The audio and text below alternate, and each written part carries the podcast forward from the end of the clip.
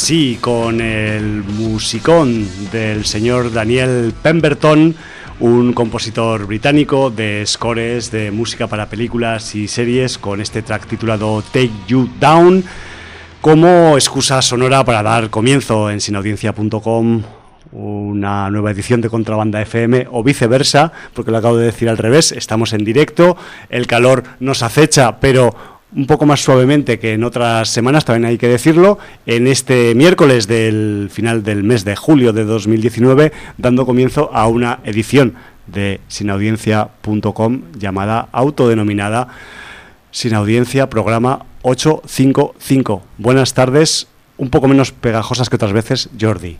Ha refrescado algo, sí. Algo se nota y yo al menos mm, ya no empiezo en el baño María eh, al comienzo del programa. O sea, por lo menos, sé, a lo largo del programa supongo que nos iremos haciendo caldo, como ocurre en otras ocasiones con la emisión de ondas que hacen los aparatos que nos rodean y que lentamente nos van cociendo sin que nosotros nos demos cuenta. Y bueno, aparte, pues ya sabes que aquí en el, en el sustrato del estudio 1 de Contrabanda FM hay un mejunje de sustancias y de reactivos, algunos naturales, algunos artificiales, que también son exotérmicos, son reacciones exotérmicas biológicas o, o no, y que también eh, nos aportan calor al ambiente y por eso pues a veces nos medio derretimos haciendo radio. Además acabo de ver que en la esponjilla del micrófono hay vida. Ah, bueno, y eso pues, pues, además es porque no tienes una lupa de 10 aumentos, que si no, eh, esto lo hubieras dicho en más ocasiones. Si hubiera tenido una lupa de 10 aumentos, eh, me hubiera quedado verdaderamente mm, pasmado porque incluso hubiera visto seres antropomorfos, lo cual sería little curioso. little humans. Little, bueno, no antropomorfos, no humanos, pero sí antropomorfos, que son una evolución de, de los pequeños bichos que han ido mutando. Mutantes, pequeños mutantes. Pequeños, pequeños... Son los jóvenes mutantes del estudio 1 de contrabanda. Bueno, sabemos que en este, si un día se hace un estudio exhaustivo de la vida que hay dentro del estudio 1 de contrabanda, quizás nos llamarán de Nature para que les demos unos cuantos datos. Quería decir al respecto de este brutal, por llamarlo de alguna forma, comienzo musical que hemos tenido hoy en Sin Audiencia, que el tema que acabamos de escuchar del señor Daniel Pemberton eh, viene reflejado en el programa de hoy porque aparece en el primer capítulo de una serie llamada The Voice, pero también he de decir, he de ser riguroso con los datos y decir también que este track del señor Pemberton en origen eh, aparecía en la versión de Guy Ritchie de The Man from Uncle, que es una película que aquí hasta ahora no hemos reseñado, quizás en un futuro próximo caerá. A mí me habían advertido hacía mucho tiempo de su banda sonora, lo de la película ya casi lo, obvio, pero sí que es verdad que el señor Pemberton ahí hizo una composición muy, muy fuerte y bueno, pues la, la gente de la producción de The Boys ha optado por eh, extraer, tomar prestado este tema de Daniel Pemberton para usarlo también dentro de la serie de Voice, que posiblemente pues, será uno de esos contenidos que esta tarde pues eh, reseñaremos aquí en eh, Contrabanda FM Sin Audiencia. Mm, no a modo serie completa, pero bueno, de eso ya hablaremos más adelante. Sí. yo quería, ante todo, me ha llamado mucho la atención la fotografía con que has ilustrado en la web el programa anterior, el 854. Porque me ha llamado poderosamente la atención. Supongo que esta fotografía sale en One Upon a Time in Hollywood. No. ¿No? No. Digo, será de algún rodaje de película de serie B, así. ¿No? No, o sea. ¿Por de dónde ha salido si esto? Te, si te digo la verdad, Jordi, no esperaba esta pregunta en directo, la esperaba más fuera de micro, pero no, importa, no importa porque entre tú y yo no hay secretos. Se lo sabe todo el mundo. Que lo sepas, cariño, que, mucho la que, entre tú y yo no hay secretos.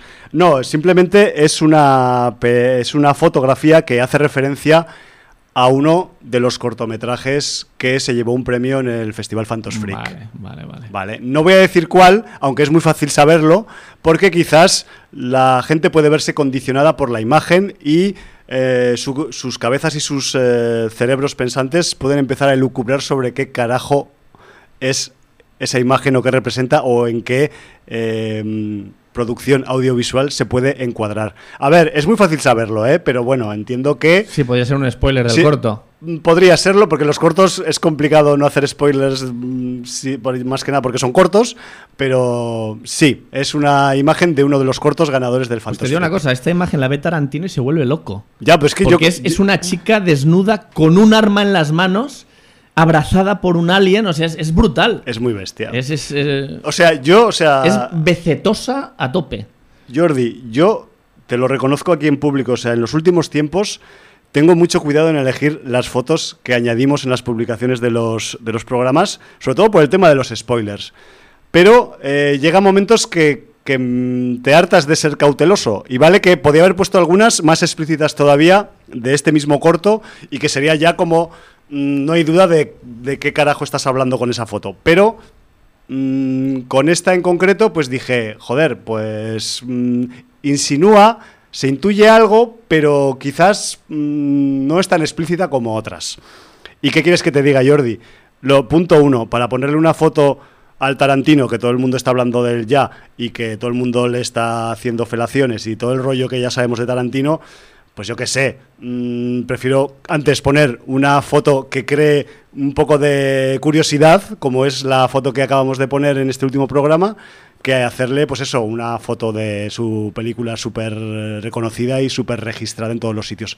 Luego también tenía la posibilidad de poner alguna foto de Crawl, de la peli de los eh, lagarticocos de Florida, de Florida barra Serbia, pero no encontré ninguna que me hiciera tilín. Y joder, pues esta de este corto, pues dije, No, no, yo creo que está perfecta. yo qué sé. que Ya- y además, ¿sabes qué pasa? Que también, eh, esto lo hemos también hablado a veces fuera de micro, que eh, le damos, intentamos dar peso a- en el programa y, y en nuestras reseñas y en nuestros registros a los, festivales, a los festivales, a los grandes, a los pequeños, también a los cortometrajes. Y cuando surge la oportunidad, pues si hay alguna foto interesante para poder poner, pues igual que pusimos en el programa en el que hablamos del Crip Show, pues una foto de uno de los cortos que, que ganó algún premio en el Crip Show, pues con Phantos Freak hemos hecho Lo algo mismo. similar. Pues muy bien, Así perfectamente. que ahí está la explicación. Y además Y- acabamos de despertar curiosidad Sí. En la, en Y- la sin audiencia, que muchos van directamente a iVox y no se pasan por la web. y se lo pierden. Y entonces, pues que se pasen por la web y vean cómo se ilustran los programas y Sí, la señor. descripción y esas cositas. Y de hecho, pues eso es una foto que eso que... Bueno, y como entran en la web, entran en el libro de visitas. y- Exacto. Bueno, cosas. una cosa lleva a la otra. Pues eh, estamos eh, a 31 de julio de 2019, o sea, Ay. despidiendo el mes de julio, muchos, en pleno verano. Muchos pillan vacaciones mañana, ¿no? Mañana o esta semana. No, sé, o- seré yo, no seré yo. Eh, la gente ha desertado de todos lados, Sí. y incluido en el libro de visitas, donde Ya. solo esta semana solo nos ha visitado Manu 69. Ya, porque seguro que tampoco tiene vacaciones. Pobrecillo, sí. Un saludo para Manu. Grande. Para contarnos un par de cosas. Sí. Eh, por un lado, dice Historias de miedo para contar de noche, Scary Stories to Tell in the Dark, de André Obredal, Sí, promete. Y deja el eh, link al tráiler en YouTube. sí. De hecho, viene el estreno a lo largo de agosto, no recuerdo qué semana. Sí, señor. Y luego dice, ya me he visto la serie The Voice y aquí va mi opinión. Habiendo visto los trailers, me la esperaba más violenta, gamberra y con más acción, aunque cuando hay no se cortan y es explícita. Se empieza a animar la cosa de verdad a partir del tercero, ya que los dos primeros eh, te van introduciendo en la historia y presentando a los personajes. El mayor de- error de la serie es que pierde mucho tiempo en enseñarte la manipulación de las corporaciones y no va a la chicha que interesa. Al ser una adaptación no es fiel al 100% al cómic, pero aún así se hace entretenida y los episodios de una hora pasan bien. Te abre el apetito para la de Watchmen, que espero sea mejor, aún así la recomiendo. A ver, bueno, en principio mm, yo creo que The Voice, a ver, es Garcenis, es algo completamente diferente a, a Watchmen. Watchmen es una... eh, un cómic o una mm, eh, novela gráfica que se toma más en serio a sí misma que, que, que, que The Voice mil veces. Claro. En el sentido de que mm, el dramatismo que acompaña a estos superhéroes que obviamente eh, reflexionan sobre todo lo que les pasa, les acontece, les rodea, eh, su aceptación social, etcétera, etcétera, pues eh, está hecho desde una visión mucho más eh, dramática que The Voice. The Voice, eh, aunque tiene momentos dramáticos, es una tragicomedia. Es muy gamberra. Garcenis, que sabemos que, que también es el autor de Preacher, evidentemente le gustan las explosiones de sabor, le gusta pasarse de rosca, le gusta buscar situaciones explícitas en tanto a tema sexual, a tema mm, eh, también de gore, a, mm, temas también... Violencia bizarra también. Sí, de bizarrismo, o sea, su caraculo en Preacher, pues eh, ya lo dice todo, ¿no? Ya. Eh, y en The Voice pasa eso, o sea, en The Voice estás tan pronto mm, quedándote frío por una escena que pasa, como al momento siguiente estás soltando una carcajada. Entonces, eh, claro, la diferencia entre, entre Watchmen y The Voice yo creo que es muy patente ya en la novela gráfica y también en la serie lo será seguro. Aparte, para mí hay otro condicionante. The Voice es una serie que está bien, está bien producida, pero es Prime Video. Eh, aunque Amazon sabemos que mm, por poder económico el señor Jeff Bezos mm, tiene todo el poder económico que quiera para producir lo que quiera, realmente Amazon Prime Video es un bebé Está empezando, sí. Y Watchmen es HBO. Y HBO es el top. El sumum y el que está más arriba en la producción de series. Y, bueno, pues eh, yo, evidentemente, a estas alturas de la partida, espero mucho más de HBO y le exijo mucho más a HBO que a Prime Video. Esto, sí, sí, esto es una lectura mía, ¿eh? pero bueno. No, pero está, está bien reflexionado el rollo. Y, bueno, mm, diré también que he visto el tráiler de Watchmen y para los que se pensaran que a lo mejor iba a ser una readaptación de la historia de Watchmen que todos conocemos, por lo que me ha enseñado a mí el, el tráiler, el Watchmen que vamos a ver en serie va a transcurrir bastantes años después. Es como una secuela. Se podría decir, sí, sí. Y además, eh, para los que no quieran spoilers en el tráiler, aunque es una cosa que yo creo que es esperada, que no vean el tráiler porque la última escena es bastante explícita sobre un personaje. Vale. Pues yo no lo veré, ya te lo aseguro. Pero lo que sí querés será refrescar mi fucking Posiblemente memoria. ya haga lo mismo porque. Mi, defectuosa memoria. Watchmen, recuerdo haberla visto de estreno del cine cuando la estrenaron y no la he vuelto a ver. Sí, supongo que aquí nos pegamos cuatro o cinco programas hablando de ella seguidos. y entonces, claro, pues eh, está bien refrescar antes de, los acontecimientos, incluso volver a leer la novela gráfica. Sí, sí, sí, se tiene la oportunidad. Sí. Y además yo se la regalé a mi hermano mayor el cumpleaños pasado, con lo cual solo tengo que... Tú no tienes seguro. Solo tengo que pedírsela para que me la deje y ya está. Qué bueno, qué bueno. Esos regalos interesados. Bueno, y ya veis que el libro de visitas ha sido rápido esta semana, no, ha habido mucha chicha. Gracias, Manu. Sí. Y vamos rápidamente a los estrenos, que esta semana los estrenos vienen repartidos. Eh, vienen repartidos entre mañana jueves y eh, pasado viernes, entre el 1 y el 2 de agosto. Eh, realmente poco, poca chicha viene, principalmente podemos destacar por el nombre de su director, que ya ha hecho muchas cosas, el señor David Leitch. Sí, señor. Que, que tenemos eh, trabajos eh, suyos como la, eh, la, película que dirigió junto a Chad Stahelski de 2014 de John Wick. Y también la que se llamó aquí Atómica con Charlize Theron, es suya. Y la última que recordamos es la secuela de Deadpool, Deadpool 2, que también estuvo bajo su mando. Lo que pasa es que David Leitch ha estado como director de segunda unidad desde el año 2003 en un montón de producciones, eh, Ingel, Ninja Assassin, The Mechanic, Parker, eh, The Wolverine, el Hitman, la de 2015 Jurassic World, también la de 2015, incluso en 2016 estuvo director de segunda unidad de Capitán América Civil War, con lo cual quiero decir que el Así salió la película. Pues nada, ya tenemos eh, a este señor dirigiendo la última eh, entrega de la saga de Fast and Furious. Sí, señor, porque pensábamos que quizás ya no vendrían más después de, los, de las idas y venidas con, con, la, con esta franquicia, pero bueno, ahí está, ¿no? Todavía. Y además, hacía, un, hacía poco tiempo nos preguntábamos dónde se había metido eh, Jason Statham después de que se lo tragara el Megalodon hace un par de veranos, ¿no?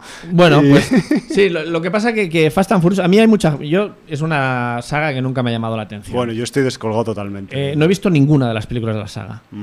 Entonces, hay mucha gente que me dice, pero es que la saga ha cambiado. La saga se ha convertido en una saga de acción, con superestrellas del cine de acción y, ya no es una saga de carreras de coches tuneados como era al principio.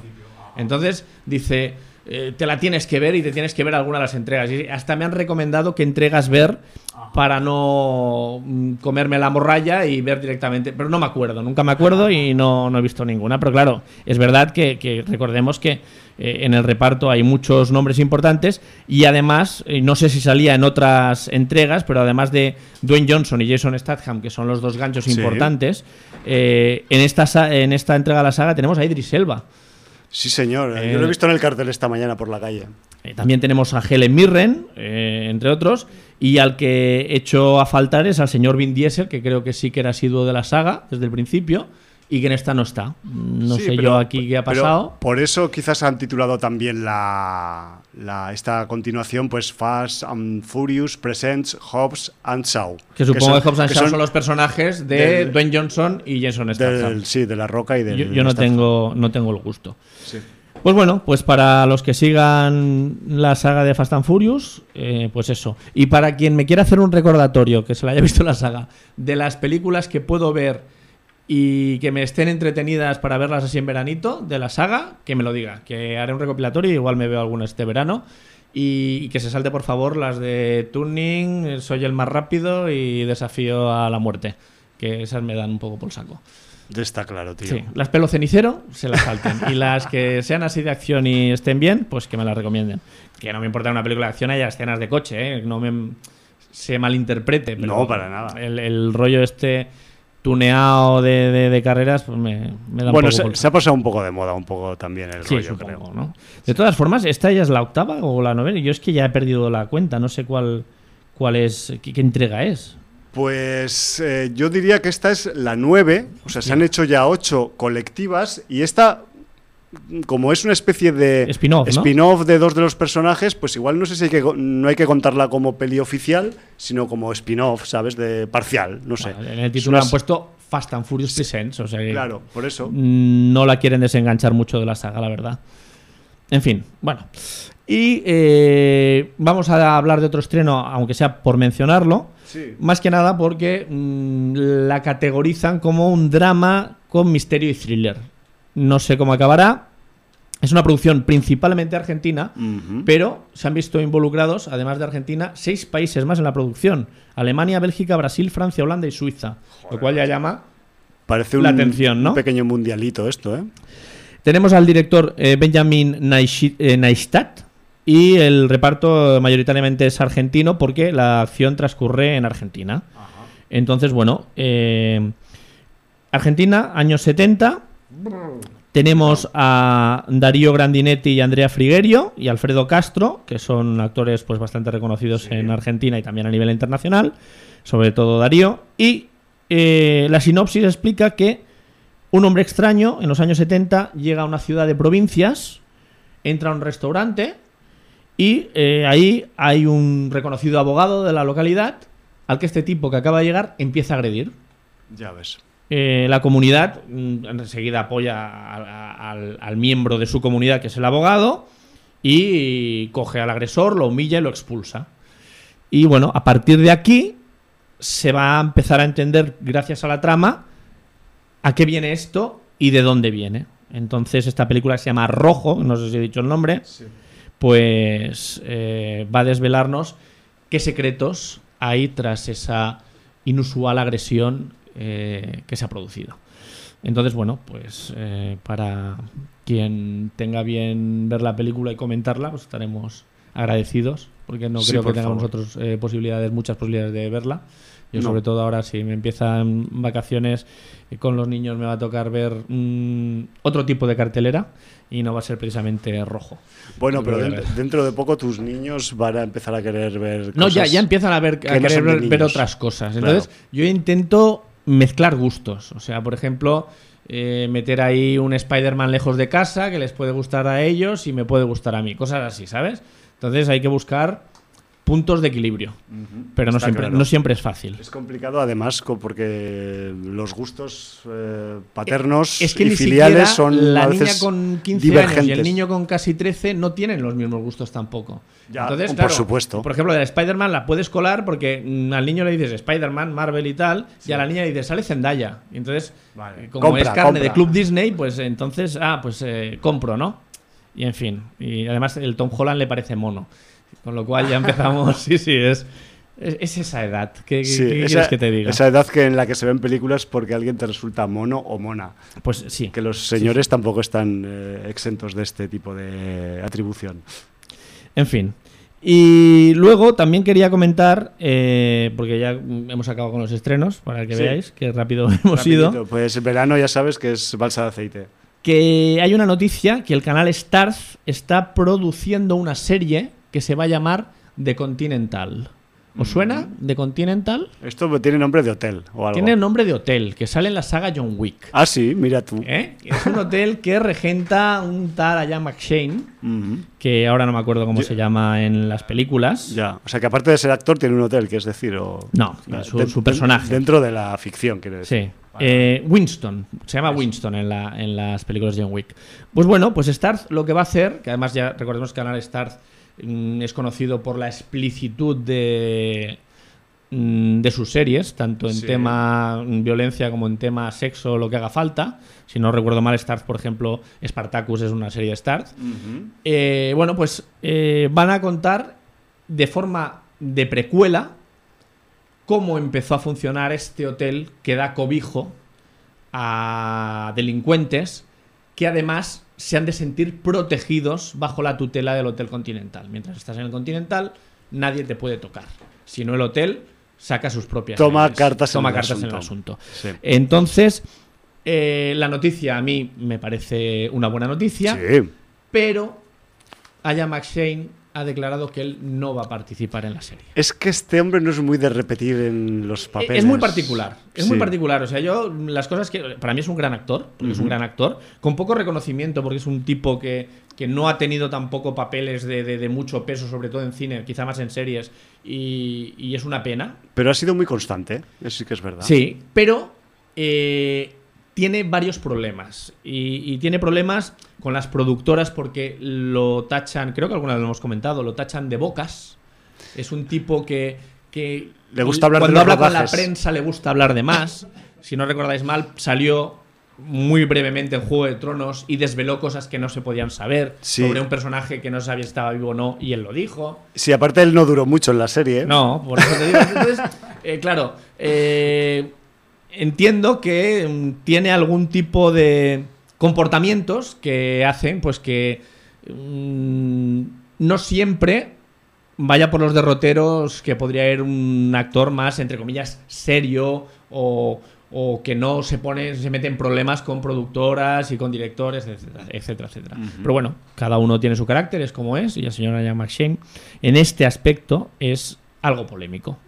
Muy bien, pues eh, me gusta la idea. No me gusta tanto que no esté Max Shane en el, en el rollo, pero bueno, entiendo que también el hombre no se quiere mezclar en más eh, proyectos seriados cuando todavía está por ver si esta de American Gods va a seguir o no, o qué van a hacer con ella, o si se está haciendo o no se está haciendo. Eh, yo tengo un par de noticias así, de estas así breves, que eran más que noticias, un breve de estos de, de teletipo, de cuando se escribían las noticias así en un, en, una- en un trocico de papel así alargado, que tenía punticos, pues de ese rollo, noticias de este asunto. La primera de ellas tiene que ver con la segunda parte de It, de Landy Muschietti, y es que, eh, bueno, ya sabemos que la peli llega, al menos en su país de producción, el 6 de septiembre a pantallas, pero el señor Muschietti ha dado un dato extra de la película y es que la duración va a estar en torno a las tres horas, o sea, de las dos horas y cuarto que teníamos en la primera parte de It. Parece ser que no han sido suficientes, hacía falta media hora más. A ver, a mí no me preocupa porque en manos de este señor, mm, yo creo que si le hace falta mm, metraje para que todo acabe atado y bien contado, pues adelante. Entiendo que no a todo el mundo se le puede dar media hora extra de película porque la lía y te aburre al final. Pero creo que este no va a ser el caso. Además, un tocho de libro, un tocho de historia como la de It, entiendo que necesitará pues explicar determinadas cosas concienzudamente. Yo no he leído el libro, pero me lo imagino, conociendo Yo un lo poco he leído a y Stephen lo, King. y lo necesita porque además Stephen King, debido a, a los tochazos, los tochacos que son sus novelas, mayoritariamente ha sido siempre adaptado en miniseries de televisión. Claro. Y esta es pues una de esas ocasiones un poco... Bueno, de hecho, la precuela fue Exacto. una adaptación en miniserie, ¿no? que en sí, que serían tres horas y pico también al final, que incluso sí.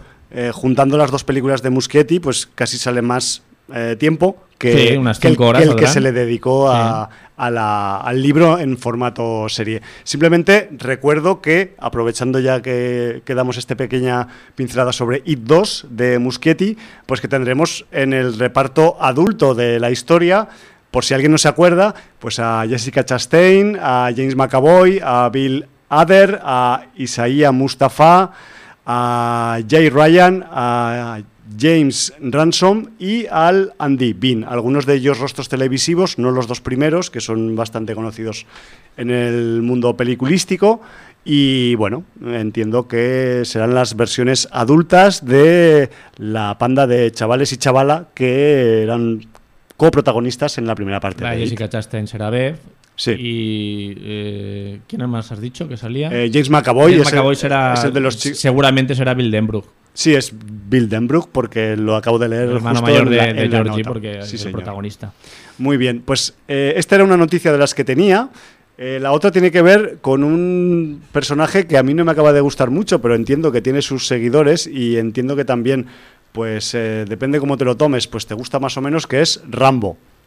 Rambo parece ser que va a volver otra vez a sacar los machetes y las recortadas de, del armario y, y de hecho pues... Si eh, está ya al caer la película, ¿no? Rambo Last Blood, la noticia que ha saltado de ella es que se va a llevar una calificación R en, en la- el rango de calificaciones de películas en su país de, de origen. La historia parece ser que va a ir eh, para mm, latitudes eh, sureñas al respecto de los Estados Unidos. Me refiero que mm, parece ser que la acción va a ir para México.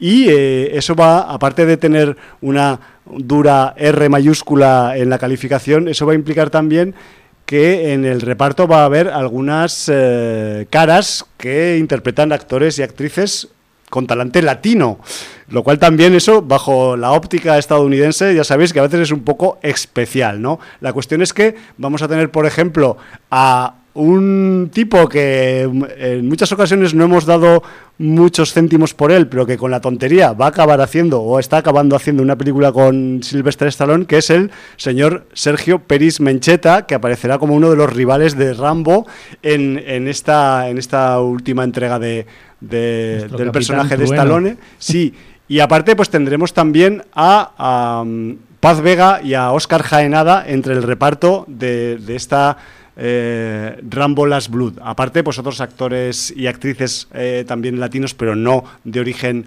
eh, español como Ivette Monreal, Adriana Barraza o Joaquín Coslo.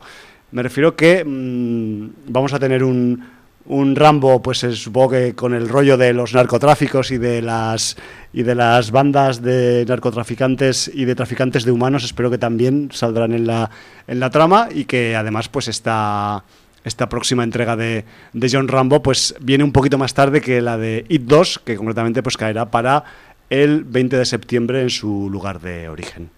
Esos dos flashes de así de noticias tenía. Pues mira, me he acordado de un flash más. Venga, que pues. tras el fracaso, yo creo que fue un fracaso de con Aquaman, el señor Ah. James Wan ha dicho zapatero a tus zapatos. Déjate de Y para otoño ya tiene escrita un, un- tiene escrito un guion nuevo de terror. Vuelve. Vuelve al terror y en otoño se mete a rodarla como director también. Vale. Eh, dice que es una historia nueva, original. Sin- Ha coescrito el guion con. No sé con quién. Eh, Con algún colega suyo o algún tipo que le ayuda en ocasiones. sí, es que lo, lo he leído, pero no sé, no sé con quién lo. Ah, con, con Ingrid Bisu. Que esta tal Ingrid, pues no le tengo yo muy seguida la pista. Entonces, bueno, pues eh, en otoño se pone a rodar y espera tener la lista. Supongo que no llegará para festivales de este año, pero ya se irá para el año que viene. Bueno, incluso James Wan es un tío que ya sobrepasa los festivales, ¿no? Que es un no está claro porque es un mayor, esas películas de terror que petan taquilla, porque si Expediente Warren, de Conjuring, no sé qué, Show, o sea el tío realmente es, un general... va directamente a, salas comerciales, no le hace falta el festival para promocionar. Aparte tiene un toque que le hace iniciar franquicias. Entonces, mm, las, productoras le deben dejar hacer pelis nuevas porque si no, no, se regeneran las franquicias. De hecho, de hecho, luego él la franquicia la pone ya en manos de la productora, empiezan a buscar eh, director y empezar a hacer partes aquello, a ponerles números, ¿no? Ahí está la cosa, y, sí. y lo que dé. Y hacer, estirar el chicle un poco, que también se trata de eso a veces. Pues eso, muy bien, pues tenemos unas cuantas noticias, tenemos los estrenos que vienen en esta semana de, de podemos decir, de Chichinabo, de final de julio. Y yo, Jordi, tenía en el tintero desde hace un tiempecillo, concretamente desde final de mayo, una película de las que viene el fan de Bilbao, eh, que quería soltar por aquí. Es una película que no me va a llevar mucho tiempo, pero, pero hoy quería un poco, aprovechando que, es, que nos teníamos por delante un programa más o menos tranquilo, eh, pues voy a aprovechar para, sacarle lustre un poco en, en, antena. Se trata de una, de una película que, que es de 2018, estadounidense, se titula Pledge. Eh, pledge se podría traducir como compromiso o promesa, algo así. Y Me parece que hay una película que se llama parecida. Sí, de, de 2001. Sí, como El Juramento, que, la dirigió Sin Pen, si no me equivoco. Vale, pues esta Pledge no tiene nada que ver con la eh, con The Pledge de principios de los 2000. Es una película eh, pequeñita, pero festivalera, pero que tiene un cierto grado de interés que, os voy a pasar un poco a intentar eh, transmitir. Lo primero que voy a decir de, de Pledge es que es una acostumbrados a estas películas y no, no tengo nada en contra del señor Muschetti que haga tres horas de IT 2, ¿eh? pero es que Pledge tiene dura 77 minutos. Y en 77 minutos se pueden contar muchas cosas, se puede dar mucha caña, se puede eh, soltar mucho lastre, argumentalmente hablando. Y de hecho, pues es un poco lo que hace este, el, director de esta película, que es un tipo llamado eh, Daniel Robbins, que tiene alguna otra película anterior, pero que siempre se ha movido, pues hasta ahora al menos, en el, en el rango de las, de las películas festivaleras, un poco por decirles de alguna forma estas películas que quizás solo se pueden ver eh, bajo demanda vía alguna plataforma o en algún festival de, cine especializado. ¿no? Y aquí, ¿qué tenemos en Pledge? Pues nada, pues, tenemos... Eh, pues lo primero que vamos a decir es que es una película sobre estudiantes universitarios, ¿vale? Eh, y además voy a recalcar que si los estudiantes pijos universitarios yanquis son vuestra debilidad, esta es vuestra película.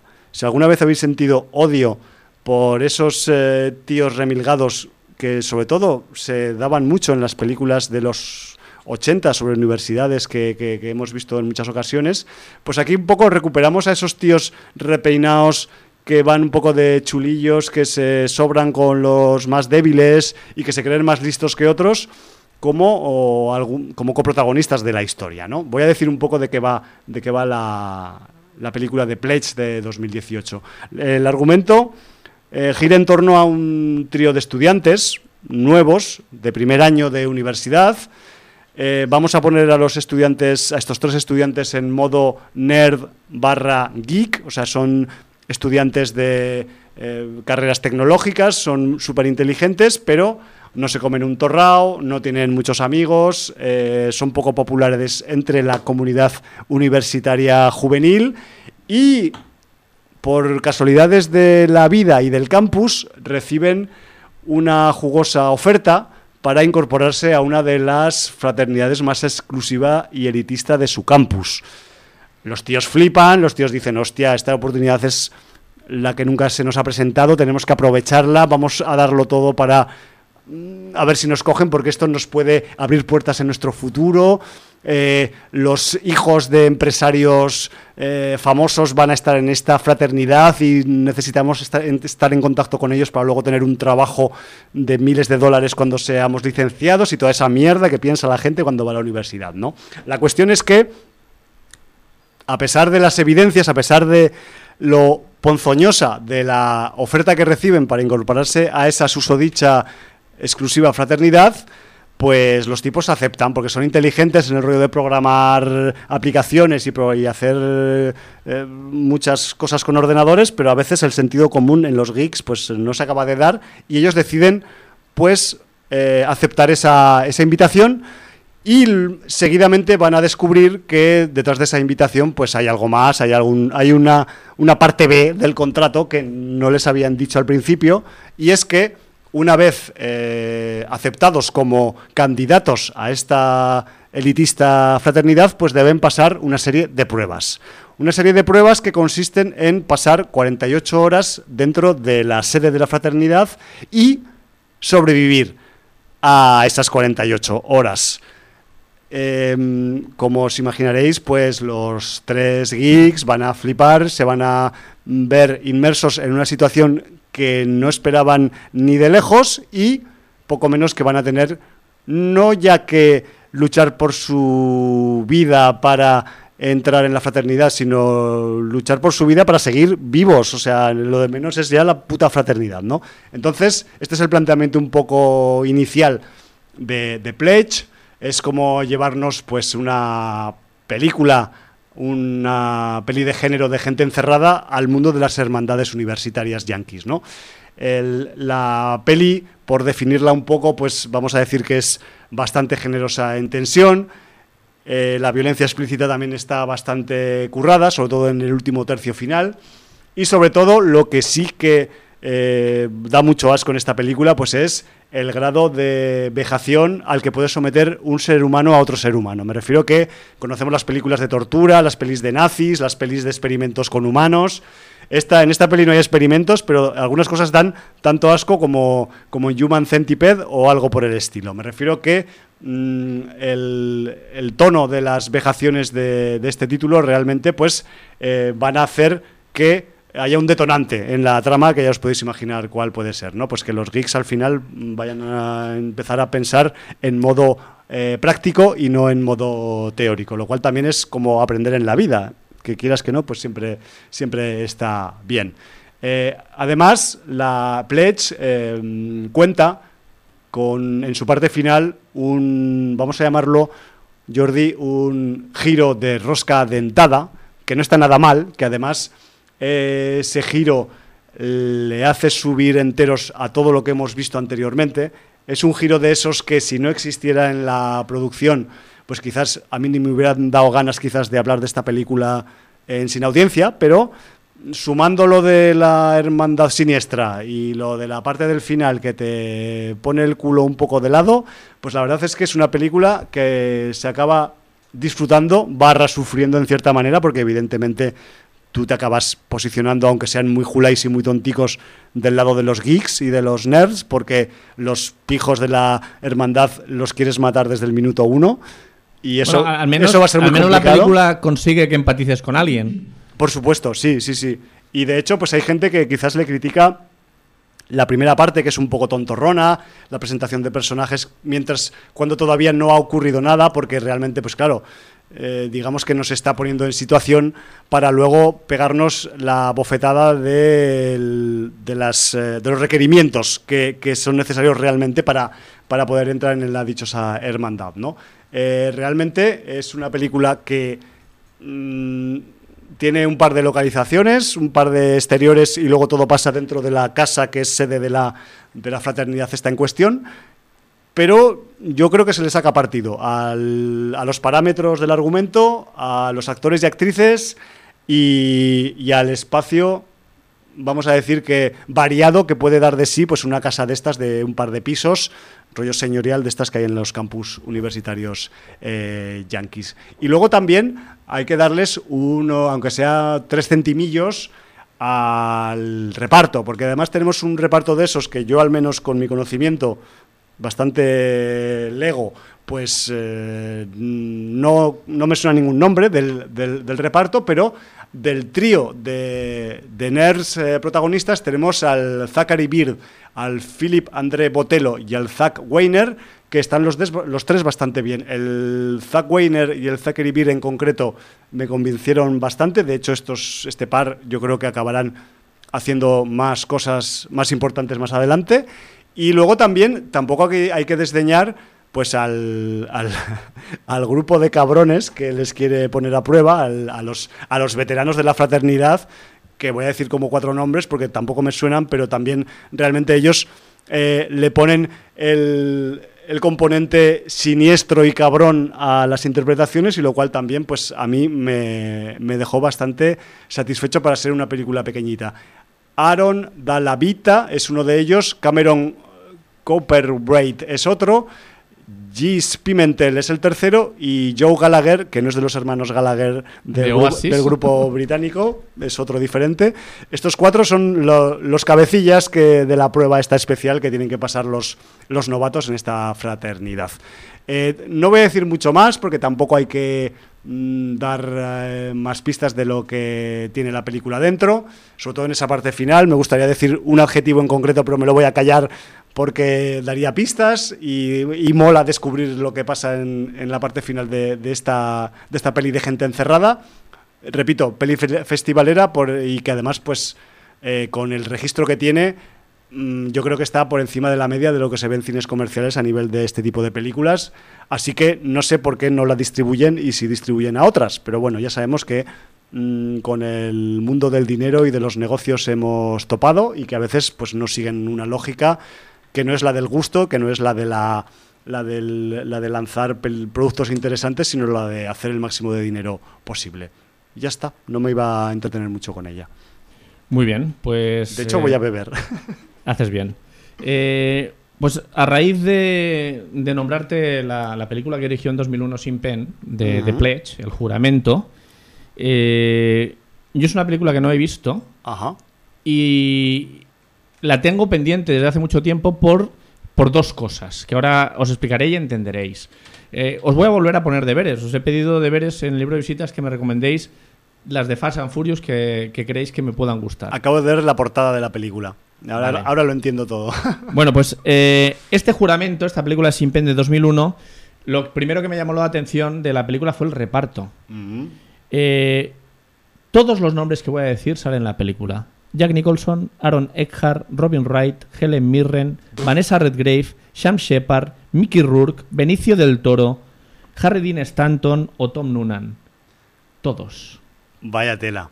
O sea, yo supongo que aquí el haber sido actor durante mucho tiempo hace que tengas muchos amigos y contactos. ¿Quieres salir en mi peli? Claro. Perfecto. Pero la segunda sorpresa, y que es la razón que a mí me llamó la atención en su día, y no sé si por no querer comparar o por que se fue retrasando la cosa, no la acabé viendo, es que me dijeron que era un remake mm, encubierto, si quieres llamarlo de alguna manera, de una película que aquí en Sin Audiencia la consideramos de absoluto culto, que es El Cebo, de Laislao Batja. No jodas. Sí, señor.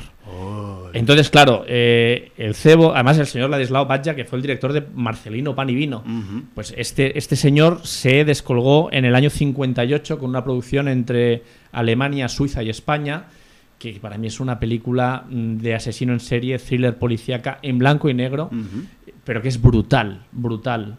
Eh, es una película que vi con mi hermano cuando éramos pequeñitos, nos marcó muchísimo, lo he dicho siempre. Y, recomiendo a todo el mundo. Es un clásico con mayúsculas eh, del thriller y del cine de asesinos en serie, el cebo. Y entonces, pues, al parecer, eh, el señor Simpen, que debe ver mucho cine, pues hizo un Tarantino y, y copió parcialmente el argumento. Mientras que en el cebo todo pasa en el cantón Grisones, en Suiza, que es un cantón eh, de la parte alemana, eh, de Suiza, digamos. Eh, por lo que he visto en el juramento, aquí las cosas pasan cercano a México, si no me equivoco, ¿vale? Digamos, lo han adaptado a la geografía de allí, ¿no? Correcto. Entonces, bueno, pues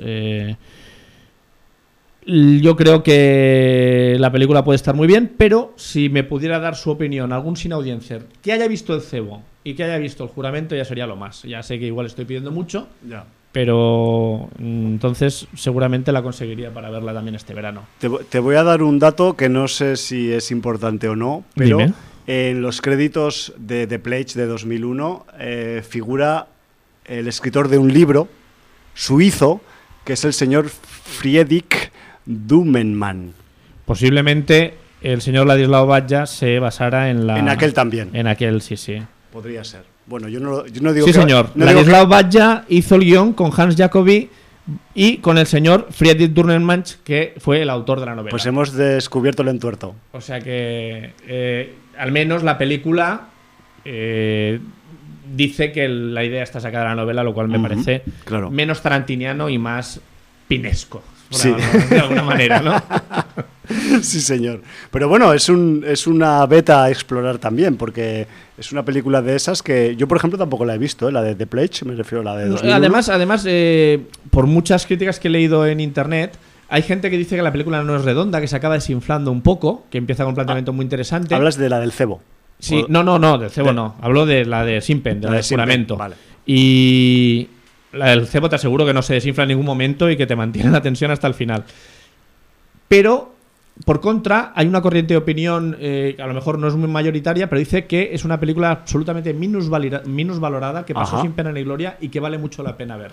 Ya, ya no solo por el reparto y las actuaciones, sino también por la historia y por la dirección de Simpen. Entonces, Hombre, bueno, a, pues- po- a poco que la historia sea parecida a la del cebo, pues ya tenemos ahí una Sí, historia. no, he leído la sinopsis y la historia, cambiando la localización, es- clavada, sí, sí. El rollo. Vale, Sí, sí. vale. Oye, pues buena aclaración porque mm, así con la tontería tenemos nos auto podemos echar más títulos en la época veraniega a la espalda, tío. Sí, bueno, lo- lo- luego podremos cumplir o no, como hacemos siempre. Sí, bueno, eso ya iremos viendo, porque eso nunca se sabe. Y más cómo está el mundo de las películas y de las series, porque realmente eh, se empiezan a abrir frentes, eh, unos se cierran, otros no. Yo espero poder hablar próximamente, porque de hecho creo que esta semana ya eh, se cierra la- el último capítulo de esa temporada fallida de, de Swamp Thing, pero por otro lado, pues eh, llegan los Amazones, nos tiran ocho capítulos de una serie nueva ahí como carnaza y que quizás deberíamos reseñar un poco, ¿no, Jordi? Pues sí, eh, hemos empezado con un tema que sale en el primer capítulo. Y bueno, debemos decir que el señor Garcenis eh, creó eh, una historia llamada The Voice, dibujada por el señor Derek Robertson. Sí, que además reseñamos aquí en su momento. En su momento hablamos de, la, de la- del cómic. Sí, de hecho, si me dejas dar el dato, Jordi, aunque sea solo por puro friquismo interior, eh, estuvimos comentando eh, varios volúmenes de que aquí se publicaron, mm, pues eso, en vez de en números sueltos ya En vez de en grapa, ya en tomo. Sí, en tomo ya con arcos argumentales, pues eh, con en programas, sobre todo, mira, pues con la tontería, los 2 de febrero de 2009. Vaya, hace 10 años, eh, baby, y ahora van y hacen la serie. El programa 344 y el programa 359 contienen comentarios sobre el cómic The Boys de Garth Ennis y Derek Robertson. Sí, señor. Por si queréis un poco eh, refrescar nuestras voces de hace 10 años, que a mí me da un poco de miedito, ¿eh? pero bueno, ahí está la cosa y como seguimos cada semana haciéndolo, pues no nos damos cuenta de que esto pasa. Pero bueno, ya hecha la- esta introducción, ya podemos seguir. Somos con- tan viejunos que ya nos hemos de remontar cuando buscamos eh, nuestra propia hemeroteca, pues nos retrotraemos mm, ya de década en década. Ya, somos, tío, somos es- así. es que es- es horrible. bueno, yo me lo tomo por ahora bien. pero- No, yo creo que bueno, mientras, mientras vayamos aguantando, vamos hacia la segunda década, hacia el cuarto lustro, ¿eh? Vamos, vamos, pues ala, yo no, ¿Eh? yo no lo quiero ni pensar. somos los abuelos del podcast. 855 se llama este Sí, señor. Bueno, ya está todo dicho. Estábamos con Elso, con el. Sí, pues con- eh, con el, señor, el señor Eri- Eric Kripke dijo, pues sería buena idea adaptarlo a serie de televisión. Entonces se puso en contacto con los señores de Amazon Prime Video y dice, oye, mm, ¿me producís esto? Y dijeron, venga, vamos para allá. Que nos sobran unos cuantos miles de dólares del Sí, que tema vamos, logístico. vamos a intentar partir la pana con un canal en streaming y tal. Porque todo el mundo tiene uno Claro. y el señor Jeff Bezos no iba a ser menos que... Y además queremos que dar que hablar y así que sea un poco de polémica, ¿no? Un poco Y, de... y además lo regalamos si te haces el Prime de, de- de esa conocida mm, red mundial de venta por internet, ¿no? Qué Bueno, fuerte me parece todo, Jordi. Qué fuerte, sí. Eh, bueno, eh, eso sí, eh, nos vamos a rodar a Toronto, no sea que nos cobren una pasta rodarlo en Estados Unidos. Está claro, tío. El señor Garcenis y el señor Derek Robertson se metieron como productores ejecutivos. O sea, no te creas que dijeron mm, nos eh, aislamos del proyecto. O sea, ellos, No, está claro, hay que estar un poco Sí, encima mm, del asunto. si nos adaptáis, pues queremos estar dentro. Entonces, bueno, pues eh, para quien no conozca la historia del cómic, pues que se el, mm, escuche los sin audiencias que acaba de decir Javi, pero Qué malo. aparte vamos a decir Sí. un poquito, una breve sinopsis lo que tenemos en The Voice. Cinco centimillos. 5 centimillos. Eh, tenemos un mundo, un mundo, pues vamos a decir que bastante ideal, porque hay una cantidad de superhéroes que hacen el bien y que ayudan a las poblaciones y que están eh, mm, intentando que el bien triunfe sobre el mal, que no haya delincuencia, que la gente se comporte bien, incluso de alguna manera eh, aunados con la religión, para que la gente sea eh, lo- lo- lo- lo, Recta, o sea, gente recta, gente que recta. ama- ame al prójimo y Sí, esté sí, lo sí. más unida posible y sean de principios rectos, ¿no? Sí, señor. Eso es el mundo ideal que nos presenta, un poco de colorines, porque ya, Sí. como hemos dicho antes al iniciar el programa, la diferencia con Watchmen es que eh, en muchos momentos no se toma en serio a sí mismo eh, The Voice. Entonces, bueno, pues eso tiene una cara B Claro. obviamente, una cara oscura. Eh, no todo es tan idílico como parece. Grandes corporaciones son las que realmente están de representantes, entre comillas, de estos superhéroes. Sí, digamos así también que eh, los superhéroes son un negocio. O sea, son un Correcto. negocio en, en el mundo en el que vivimos nosotros, es un negocio en la ficción, pero en The Voice es un negocio real. real. Hasta el punto tangible. de que las ciudades con más delincuencia, si no tienen su propio superhéroe, pues mm, les crece la delincuencia, la gente no vota al alcalde, Corre para la, la voz. elección, etcétera, etcétera. Sí. Entonces, el- estos eh, alcaldes tienen que acudir a estas corporaciones para intentar tener un superhéroe en su ciudad que baje los ratios de delincuencia, que apacigüe a las masas y a los electores y que ayuden a la reelección. ¿no? Exacto. Bueno, pues con todo esto montado. eh, Negociazo. negociazo, pues tenemos varios perfiles. Desde un chaval que trabaja en una tienda tecnológica, Sí. pues desde webcams, redes, eh, modems, mm, bueno, todo este tipo de, de parafernalia, que por un suceso, digamos que For- tiene Fortuito. fortuito, De cierta manera, fortuito. pero luctuoso con los supers, vamos a llamar los supers de ahora en adelante. Sí. Allí los llaman Supes en Sí. la versión original. Pues con los supers eh, no van a ser de su agrado precisamente. Eh, vamos a tener también una chica con superpoderes que su ambición de toda la vida ha sido entrar en el reducido círculo de los siete, Sí, porque es un dentro, de, supergrupo. dentro de los superhéroes hay una élite, que son los siete, que es un supergrupo, serían los Avengers de este mundo, para decirlo de Mm, alguna manera. Sí, algo así. Y eh, que además está en un edificio con un 7 gigante, un rascacielos en medio de la ciudad, que, que- que son un poco lo- lo- los, los ayatolás de, de- de- de los De los superhéroes. supers, sí. Este, este supergrupo está dirigido eh, por el Patriota, eh, de Homelander, en versión original. Y luego diremos quién encarna este Homelander, porque ya veréis que en el reparto hay nombres muy interesantes. Y entonces, pues tenemos también esta chica que por una vacante que se produce en este supergrupo va a tener la oportunidad de entrar porque tiene un poder que la hace bastante poderosa, ¿no? Sí, señor. Eh, a todo esto vamos a tener subtramas mm, de que no es solo todo lo que reluce, de que los supers llevan una vida paralela que nadie conoce porque la opinión pública no se puede enterar, pero hay... Hay un, hay un reverso tenebroso tanto del negocio como de la condición de Sí, superhéroe. señor, eh, no es oro todo lo que reluce. Y además vamos a ver que hay una resistencia, una resistencia que sabe que las corporaciones mandan a- por detrás de los supers, que sabe que no es oro todo lo que reluce en los supers y que además, por H o por B, tienen alguna razón de venganza, Alguna cuenta pendiente. alguna ¿no? cuenta pendiente que saldar y no se van a quedar de brazos cruzados. Entonces, eh, vamos a destacar en el reparto tres nombres, aunque hay muchos más. O hay un repartazo, ¿eh? Hay que decirlo. Eh, como cabeza visible de la corporación, vamos a llamarla así, tenemos a Elizabeth Shue, nuestra querida musa de los 80. Sí, señor. Que nos viene. Bueno, y de los 90 un poco también. Un ¿eh? poco también, ¿no? También un poquito. Eh, que nos viene aquí, pues, en un papel bastante desmarcado de sus papeles habituales, en que. eh, pues era un- una persona afable, normalmente para solucionar los problemas de lo que fuera, etcétera, etcétera. Pues aquí vamos a ver su lado más duro, su lado más corporativo Sí. y Digamos que es una de las jefazas de Baug eh, International, que es la corporación que, que administra está, a los superhéroes. que está detrás de los siete. Y veremos que eh, precisamente no destaca por ser muy escrupulosa. Pues no, porque para ser un alto directivo en una corporación tienes que ser un motherfucker o una motherfucker. Correcto, en este caso, una motherfucker. Sí. Eh, seguro que escucha sin audiencia. Siempre. Eh, luego tenemos como esa cabeza visible del grupo de los siete, eh, ese patriota, pues Sí. tenemos al señor Anthony Starr. Anthony Starr que eh, habrá gente que dirá, hostia, me suena mucho este actor, pero no sé con ese qué". pelo teñido no acabo de, de- de- Ya, porque de está- ubicarlo. Está muy caracterizado en la muy serie. caracterizado. Bueno, pues Anthony Starr es nuestro querido Sheriff Hood de Banshee.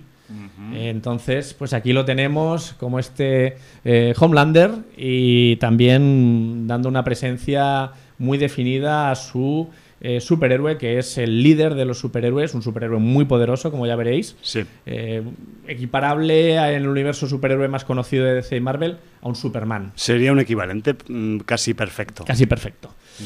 Y luego, en esta facción rebelde, pues también tenemos un líder. Un líder que no es otro que Carl Urban. Qué que, grande. que yo creo que está muy bien elegido. Sí, sí, Billy Butcher. Y, y bueno, pues eh, es un sujeto bastante particular. Va a juntar un grupo de rebeldes bastante particular. También eh, lo veréis durante Sí. los capítulos. Los que hemos leído el cómic, además, estamos esperando que aparezca un Khan. Determinado Eh, animalico, sí. Que espero que aparezca. Yo voy por el capítulo 5 y todavía no lo he visto. Y espero que me quedan tres capítulos. Yo quiero que salga. Yo voy más atrás. Debo reconocer que me juego el spoiler con Jordi en directo y solo he visto el primer capítulo. Mm. Pero bueno, ahí andamos. No, yo voy a ser muy cauto, ¿eh? porque no quiero destripar nada, porque la serie hay que ir disfrutándola Sí. y, sacando el jugo en cada capítulo. Decir que, que la serie, lo que he dicho antes, o sea, eh, es muy explícita. Cuando tiene mm, realmente sangre y fecha, no pone ningún reparo. Cuando tiene que haber sexo, también bastante explícito, tampoco pone In- ningún reparo. Incluso violencia sexual. Violencia digamos, ¿no? sexual, sobre todo eh, contra la mujer, hoy que, que- que los temas eh, de discriminación sexual y de discriminación de la mujer están tan en boga aquí. El, el- el- el patriarcado, el heteropatriarcado, Sí. pues sale a relucir en la condición de superhéroes que no tienen ningún respeto Bueno, por al- las superhéroes femeninas. Al fin y al cabo estamos en un mundo de la élite empresarial al final, que es, Sí. como, que es como se gestiona este tipo Pero, pero además de es muy gracioso porque está el contraste de que la jefa de la corporación es una mujer Sí. Pero nunca sabemos qué ha hecho para llegar ahí. Ya nos Ya, ya. enteraremos. Y, y que luego los superhéroes son súper machistas. eh, Ya.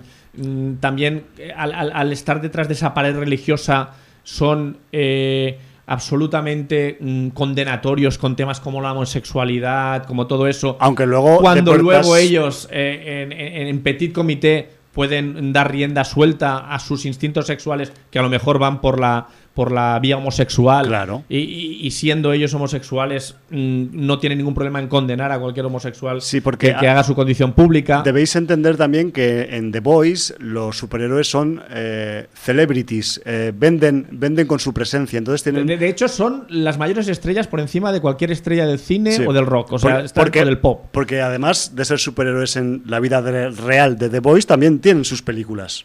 Y Sí, su sí, merchandising. Correcto. su- ahí ahí ha estado muy bien. Hacen sus películas, hacen concentraciones eh, donde van como si fuera un concierto, miles Sí. de personas solo para escucharles hablar, eh, firman autógrafos, eh, además eh, hacen pases de meet and greet donde solo unos pocos privilegiados que Sí. pagan verdaderas verdaderos pastizales Fortunas, van a sí. conocerlos en persona, etcétera, etcétera.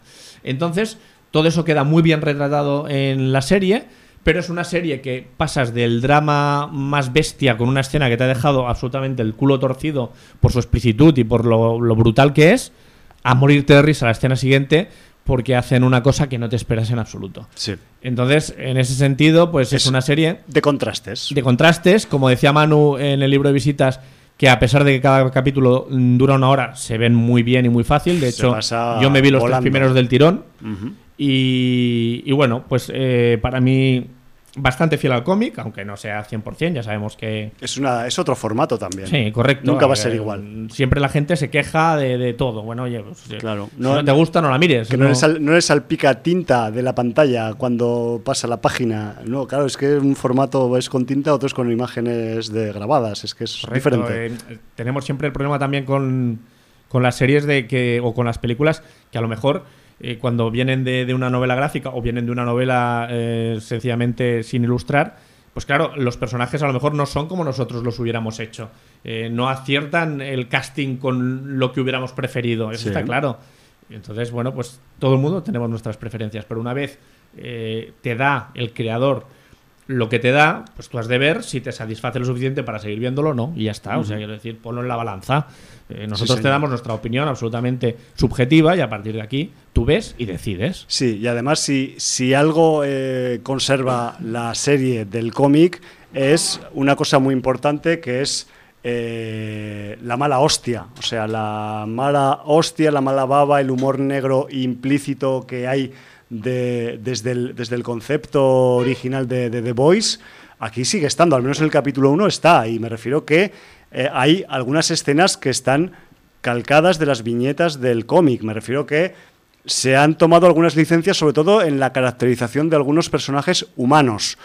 Pero las situaciones, eh, sobre todo los trajes de los superhéroes, algunas de las escenas clave de cada trama, no quiero pensar la del la última escena del primer capítulo, me- creo que en el cómic sale tal cual, o sea, me refiero que está hecha, está telegrafiada en imagen real, tal cual. Sí, sí. Me refiero que a ese nivel hay, un, hay una carga de, de- de- de responsabilidad por parte de los productores de la serie de eh, absorber la esencia del, del cómic y eso creo que lo han conseguido.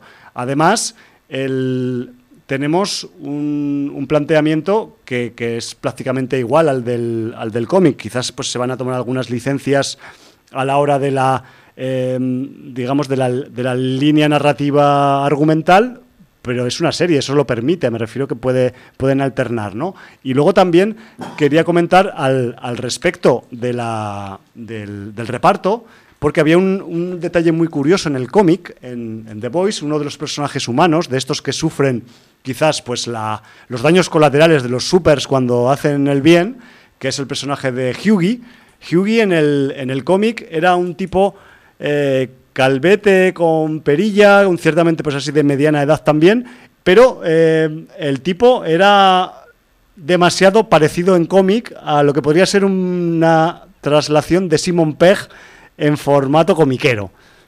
Entonces, lo que no se cumple, por ejemplo, en la serie es que el personaje de Hughie aquí está interpretado por Jack Quaid, que es un que tiene un aspecto más joven, no tiene no está calvo, no tiene perilla, pero por contra sí que hay un cameo de Simon Pegg en la serie Haciendo de padre. haciendo de padre del Hughie. Entonces creo que aquí ha- o sea, hay cosas que no se cumplen o que no se han respetado, pero que en cierta manera se han compensado, ¿no? Porque, porque además, pues no sé si estamos muy acostumbrados a ver a Simon Pegg en series, pero yo no lo había visto todavía en ninguna. Seguro que ha hecho, pero yo no, no me había cruzado con él. Y de paso, quería aprovechar para decir también que Jack Quaid, el actor que hace de Hughie en la serie, pues es tiene un apellido famoso porque es hijo de otro actor. De Dennis. Del Dennis y de la. Y, o sea, es hijo del Dennis y de la Meg cuando estuvieron Juntos. juntos.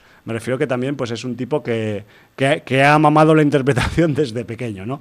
Luego hay alguna otra sorpresa más en el casting, pero que quizás hay que acabar de ver pues, los capítulos y, no, y pasar del capítulo 1 para, para darte, darte cuenta de, de ello. Aparte también quería eh, resaltar Pero por cierto, que lo has dicho del Simon Sí. Pegg, que además es que se basaron en Simon Pegg para hacer el personaje. Bueno, es que yo, yo entiendo que Garcenis igual hasta es colega suyo. Es colega suyo. Vale, o sea, pues ya está confirmado. eh, en el recopilatorio, cuando ya hicieron.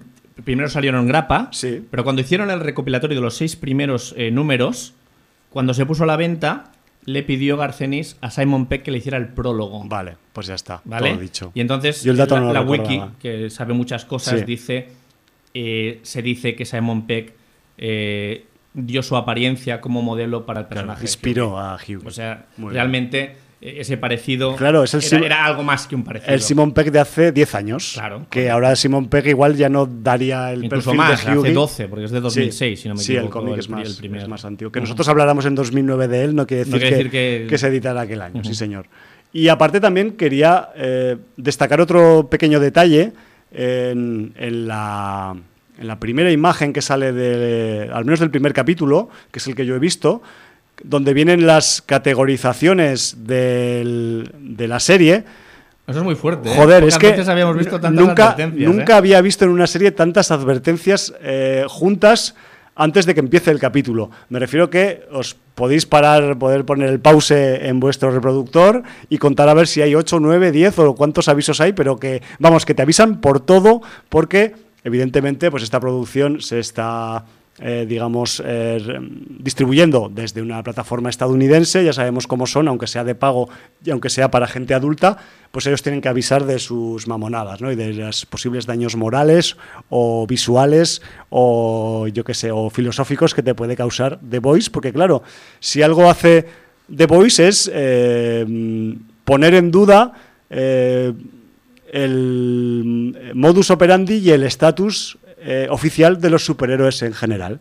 Entonces, eso es peligroso porque, aunque nuestro mundo actual, en el mundo en el que vivimos las personas humanas, todavía no hay superhéroes, sí que eh, los superhéroes generan pingües beneficios. Entonces, también se podría hacer una lectura paralelística a cómo eh, las grandes empresas, las corporaciones se aprovechan del, buenismo que hay en torno a los superhéroes, lo cual también, pues yo supongo que Garth Ennis en su momento era una de las cosas que, con las que quería un poco pues agujetear el establishment un poco del cómic más eh, mainstream con, eh, con esta The Voice. Y eso pues creo que también queda reflejado en su adaptación a, a serie. Así que yo qué sé, lo seguiremos viendo. Nos espera un verano, al menos por estas cápsulas de una hora de The Voice divertido. Y bueno, yo no sé, Jordi, tú cu- cuándo, porque esa es otra, Ahora, ya que estamos aquí hablando un poco de, de perspectivas veraniegas, ¿tú la semana que viene vienes o no al programa? Tú no, ya no vienes, ¿no? Yo desaparezco tres Vale, vale, semanas. tú eres de esos que puede tomar vacaciones. De todas formas, eh, bueno, ire- iremos comentando de la serie. eh, contactar, como hago habitualmente.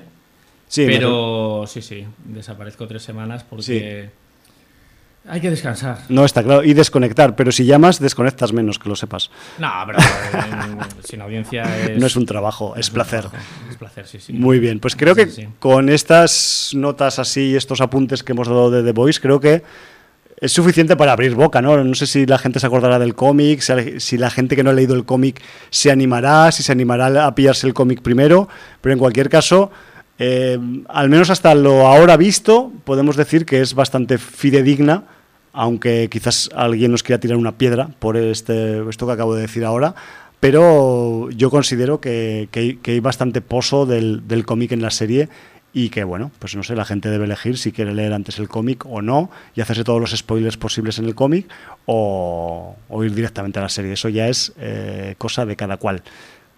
Yo quería, porque si no mi hermano me mata, Sí. también está viendo The Voice, y quería hablar de uno de los actores menos conocidos de la serie, pero que a mí me está gustando mucho, eh, que es un actor israelita, que en este caso hace de un personaje francés, de hecho se llama Frenchy. Que yo no he visto todavía porque no sale aún en el capítulo 1, aunque lo conozco del cómic. Bueno, pues eh, mm, realmente me parece uno de los eh, personajes más interesantes y, y la verdad es que no lo, no lo tenía muy, muy visto, eh, porque además mm, tiene una carrera relativamente corta, tiene cuatro largometrajes y unas cuantas series de, de televisión más. Eh, además, no sé las que habrá hecho pues eh, en Israel o en Francia y tal. Entonces, bueno, pues no le tenía mucha muy seguida la pista. Pero su personaje me ha llamado mucho la atención y es curioso porque es un personaje quien conozca el cómic Frenchy está bastante ido a la olla. Eh, Es- trabaja principalmente con armas y explosivos de todo tipo. Es un tipo para echártelo de colega, realmente. más- más vale que esté de tu lado. Eh, pero mm, es, esa bipolaridad y esa. No, no sé cómo decirte. eh, esa dificultad que tiene para socializar Sí. y una relación muy especial también con un personaje femenino que le sirve de respaldo sí, que, también sale en el cómic, sí, sí, y sí. de apoyo. Y luego más adelante también otra relación curiosa con un súper femenino eh, que parece un mutante. Eh, pues también Me estás abriendo la- la- el apetito. Sí, sí. Esta noche voy a ver algún capítulo más. Además, eh, es- está muy bien porque. mm, principio, este personaje femenino, creo que sale en el capítulo 4 o 5. Ujú. eh, dices. Vale, mm, veo que tiene algún tipo de poder porque puede dar la cara frente a otros supers y, y- y bueno, y aguantar relativamente. Sí. Pero claro, eh, frente a alguno de los siete, pues va a sufrir consecuencias. Está jodido el rollo. Eh, y entonces, eh, tarde o temprano, acabas viendo que tiene un poder muy muti y muy homenaje. Yo no sé si es. Eh, realmente buscado o no, pero Poder- yo creo que se te caerá un poco la babilla. Te lo, Acuérdate conf- lo que te, te digo. lo confirmaré, esto te lo confirmo, porque ahora no me, no me acuerdo del cómic exactamente, pero creo saber por dónde va el rollo. Vale, entonces ahí lo dejo. Pues el personaje de Frenchy, muy interesante y Sí. muy bien llevado por este actor israelí. Sí, que vamos a decir que se, no sé si lo hemos dicho, Tomer Capón. Tomer Capón, sí, lo he dicho. Y ya te digo que no tiene mucha carrera de momento y además poco conocido aquí, pero yo supongo que con The Voice lanzará su carrera seguro. Sí, pues eh, además eso, si buceáis en la serie encontráis incluso algún nombre más conocido, pero bueno, ya eso ya lo iréis viendo Sí. conforme paséis los capítulos, si es que os agrada. Ocho, por cierto, son. Que, que quieras que no, Ocho capítulos de una horita que no está nada mal. No está nada hay- mal. Hay series que, ah, es que tienen 15, 16 capítulos, Claro. sí, pero son de 30, 40 minutos. estás Aquí pensando en Doom Patrol. de una hora. Por cierto, ¿cómo vas de Doom Patrol tú? Estoy en el 10, me he quedado ahí estancado te quedan porque me he cinco. metido. Sí, me quedan 5. Buah, yo, yo es que soy siempre el retrasado, yo llevo tres. Pero bueno, ya, ya he entrado y he salido del portal. que Estoy, estoy eh, en el 4 de Years and Years, que son 6. En Sí. el 10 de Doom Patrol, que son 15. Y en el 5, ya visto, o sea, me quedan 3 de The Voice. De The Voice. Y entonces, ya con esta finalización de estas tres series, que yo creo que eran la primera semana de vacaciones, me tendré que meter en algún fangar nuevo. Hombre, también puedes ver películas, ¿eh? no solo hay que ver series. O también Sí. quizás leer libros, que a veces se nos olvida No, leer eso- libros. no, no, tengo, me he cargado el Kindle, no te puedes ni imaginar. Bueno, bueno, me Sí, mola. sí. Guay, o sea que vendrás eh, a final de agosto con, con yo- referencias. Yo, soy hombre que mm, soy acuático, soy un poco rollo Aquaman, en el sentido de que me gusta el agua, pero no me gusta el sol. El gentío, no. No, eh, o sea, yo a mí no A me mí el tomando el sol en una toalla, en la arena, no. A mí el sol hasta que me a seco, mí, luego a mí no. ponme mejor césped, un, un lugar con sombrita y, y un libro. Un arbolico, entonces ahí, ahí me hace algo de picar, si se feliz. puede, ahí, Bueno, eh, eso ya es lo de menos. Ya, bueno. O, el Y suplemento. Cuando ya hace mucho calor, eh, a la piscina, un remojón y otra vez a leer. y otra vez al. Cuando, Eso, se, eso es mi verano. cuando se te dejan de poner eh, arrugados los dedos, ya vuelves a empezar a leer otra vez. Sí, sí. Que es lo que suele pasar Y, y cuando ya te cuando me inventen el Kindle que aguante el agua, ya será lo más. Pero entonces ya lo leerás directamente en la bañera de En casa. la piscina, en el trozo de los niños que no cubre, ahí, sentadico ahí, leyendo. Por si acaso te viene una ola de estas imprevista. Bueno, bueno. Pues eh, nos queda poco tiempo, Jordi. No sé si tú tienes por ahí alguna cosa que quieras comentar. Sé que tenemos muchas películas que, sí, bueno, que ya hemos comentado. ya que no... de ella, sencillamente que mm, tarde, pero me vi la de Spider-Man eh, Lejos de casa. Lejos de casa. Y bueno, Far es- From Home. Sí, a ver. Yo, yo tenía, eh, por un lado, no conocía al villano. De los cómics, que es decir. de los cómics, Ajá. pero se veía venir mm, rato lejos. Claro, ya había algo encerrado, ¿no? A ver. De todo el rato. Eh, el guion es bastante sencillito. Y no solamente es sencillito, sino que es eh, muy previsible. A pesar de que juega con la sorpresa, vamos a llamar la sorpresa de el camuflaje. Sí. De ver lo que está y no está. O de los fuegos artificiales. De los fuegos Sí. artificiales, sí. Es una película mucho fuego artificial. Pero, siendo. Primero, es una película que obligatoriamente os va a desvelar cosas de Endgame. O sea, es una película con spoiler asociado. Totalmente. Si no habéis visto Infinity War y Endgame y no queréis que os desvelen qué ha pasado, no la veáis, porque mm, vais a tener spoilers del tamaño de, de Mercurio. Hay que verlas en orden, en este Sí. caso sí. Eh, es una película muy juvenil. Mm, yo creo que mm, está enfocada más a un público juvenil que a un público adulto, lo cual no quiere decir que no sea disfrutable. O sea, te pones un poquito la capa de espíritu juvenil y ya está. Por supuesto, y la, y que, la disfrutas. que la tenemos tú y yo guardada en el armario. Yo la tengo, yo en este sentido no tengo problemas, quiero decir, y más teniendo prole, pues estás acostumbrado. Porque Además, fui- yo, yo siempre agradeceré a gente como Pixar y tal que hagan películas de animación pensando en los adultos. A mí ya esa época me ha pasado, porque ya posiblemente los niños ya pasan, o sea, Toy Story 4 ya ni me han pedido ir a verla. Claro. Pero yo agradeceré siempre a Pixar que, no tanto Disney, mucho más Pixar, que, que cuando hace películas de animación piense que también los adultos vamos a verlas con los niños al cine Sí, y que señor. también nos tienen que entretener. Y en esto cumple también Spider-Man un poco, aunque, A eso me refiero. aunque el target es absolutamente gente de instituto. Sí, sí, sí, sí, porque además se se, puede van a disfrutar sentir igual. eh, súper involucrados, reflejados, Claro. con situaciones. Todo el Van- mundo van, va- a conocer eh, el reparto de, de- de- de chavalería que sale en la película, Claro. van a conocer de multitud de series de televisión, muchos vinculados a Disney, porque recordemos que detrás de Marvel está Disney y entonces... Todo el mundo hace viajes de estudios y también se pueden ver ahí, entonces, pues, quieras que no, estos mamoneos pues gustan, es, es el, el target. tiene ¿no? gancho, tiene gancho ahí. Pero eso no quita pues que la película esté entretenida, se deje ver y bueno, y tenga sus momentos. Está bien hecha además. Y abra puertas. A mí lo que más me gustó también es que abre puertas, no como en Doom Patrol, ¿eh? hablo de otro No, tipo de sí. puertas, digo, de, de puertas en... No, no la puerta burro, sino Exacto. otras puertas. Abre puertas pues para que el universo Marvel repartido por diferentes mundos de licencias pues acabe integrándose y acabe siendo todo uno como es en los cómics.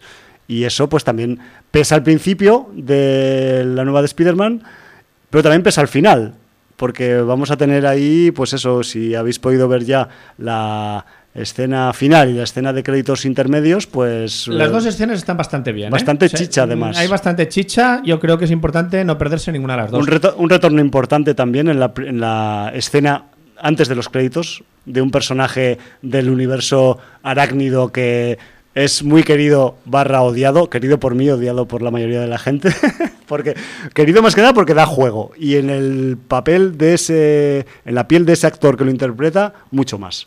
Entonces, para mí es una, como una- un retorno triunfal a la franquicia un poco. Y lo que dices tú, eh, en este caso, las dos escenas postcréditos eh, tienen mucho mensaje Sí. interesante. Tienen carga Sobre todo la segunda, que se la saltó prácticamente el 95% del cine. de tu proyección. Sí, sí, o sea, en mi proyección, mm, mayoritariamente diría que el 80% de la sala se esperó a la primera escena postcréditos, que sale al final de los créditos, digamos, de los protagonistas. Animados, sí. ¿eh? Pero ya cuando salen las letras serias, el churro de, se- de letras que son 5 minutos, porque las producciones de las Marvel ya sabemos que tienen 5 minutos de letras. Dan mucho trabajo. eh, nada, pues se fue prácticamente el 95% de la sala. Nos quedamos los cuatro gatos frikis y, y bueno, pues Qué pocos- tuvimos, tuvimos nuestra merecida recompensa. Pues sí, porque esta es una de las veces en las que es casi obligatorio quedarse, hasta la última Sí, letra del- Sí, de los créditos. Si alguno de vosotros, hombres o mujeres de mala fe, no se quedó a ver esta escena postcréditos, que la busque por internet y se entere. Sí, porque os estáis perdiendo datos importantes. Importantes, Sí, sí. señor. ¿Y fuiste al visionado con tu prole ah, del Spider-Man? No. ¿Fuiste no. solo? Sí, sí. Vale, vale.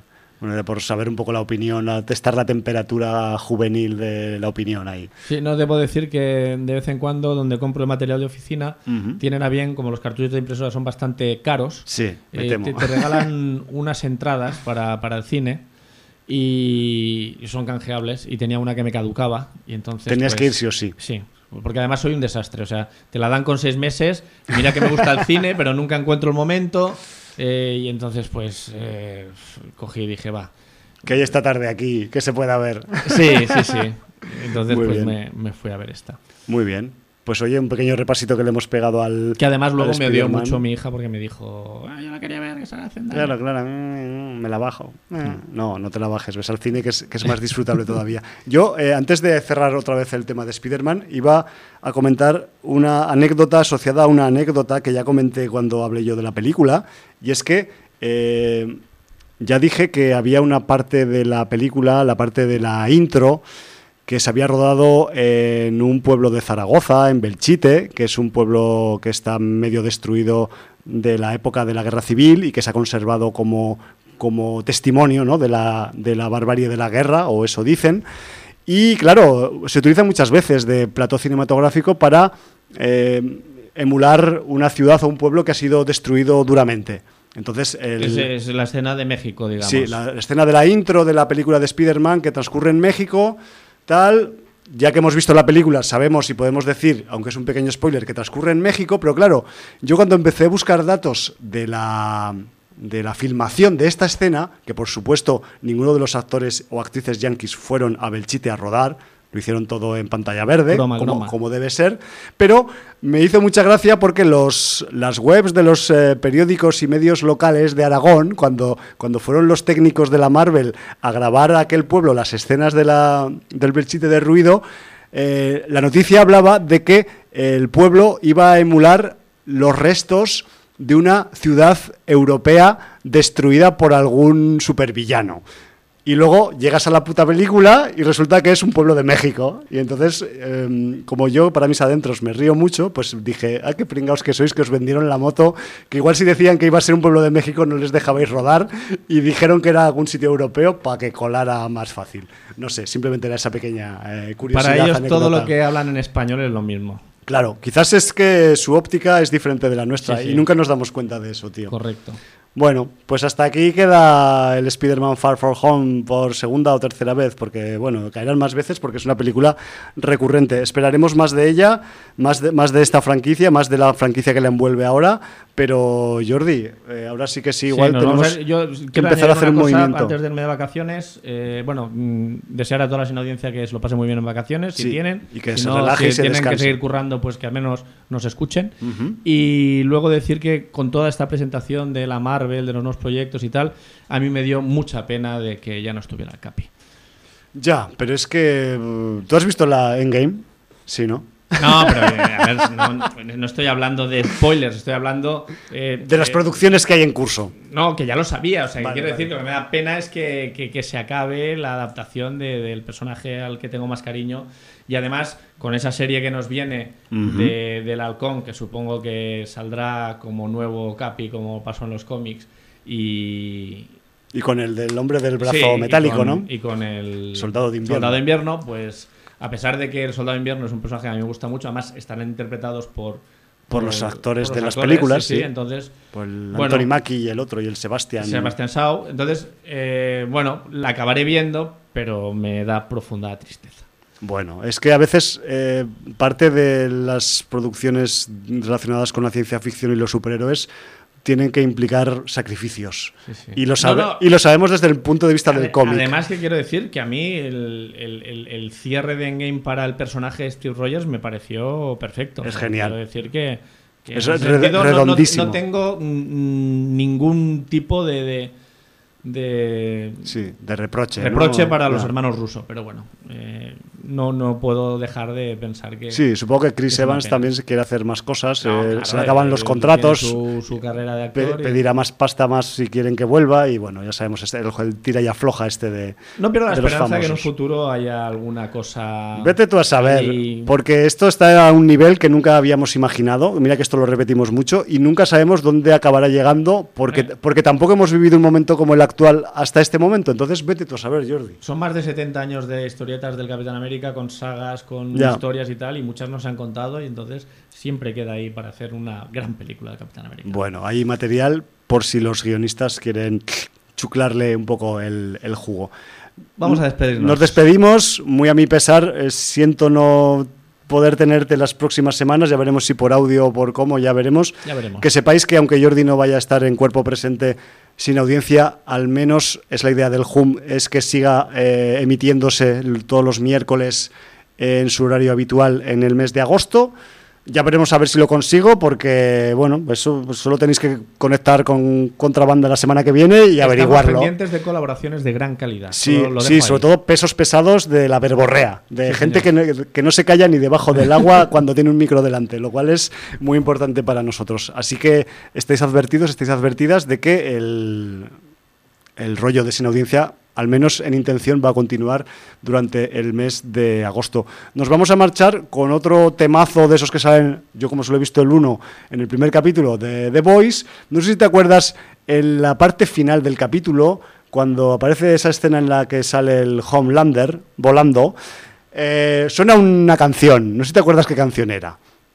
Bueno, da igual. mismo Yo no. te voy a refrescar Bueno, la yo he visto memoria. cinco, tú solo has visto uno, Claro. es más fácil. Pero la cuestión es que eh, suena una canción que no has oído nunca, Jordi, que se llama The Passenger, que está interpretada por un tipo que tampoco has escuchado nunca, que se llama Iggy Pop. y bueno, pues con Iggy Pop, que siempre nos gusta mucho pincharlo cuando tenemos una excusa para hacerlo, pues eh, va a ser nuestra excusa sonora de despedida en este programa un poco menos caluroso que otras veces, pero yo, si te digo la verdad, ahora, después de la hora y media, estoy empapadico como el resto de semanas, no sé qué tendrán los aparatos. ¿Y qué os voy a decir? Pues que con Iggy Pop nos marchamos, con The Passenger, que es un tema que ya conocéis, pero que siempre mola poner, sobre todo si ha salido en una serie o en una película. Pues señor, Valar Morgulis. Motherfuckers de verano.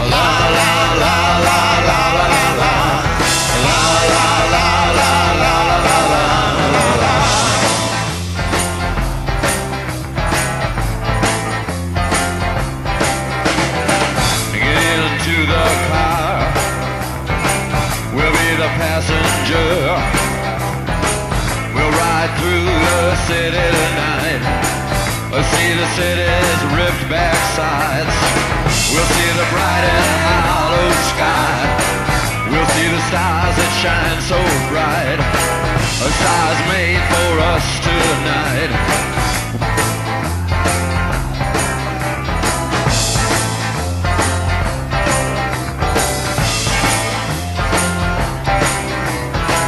Oh, the passenger.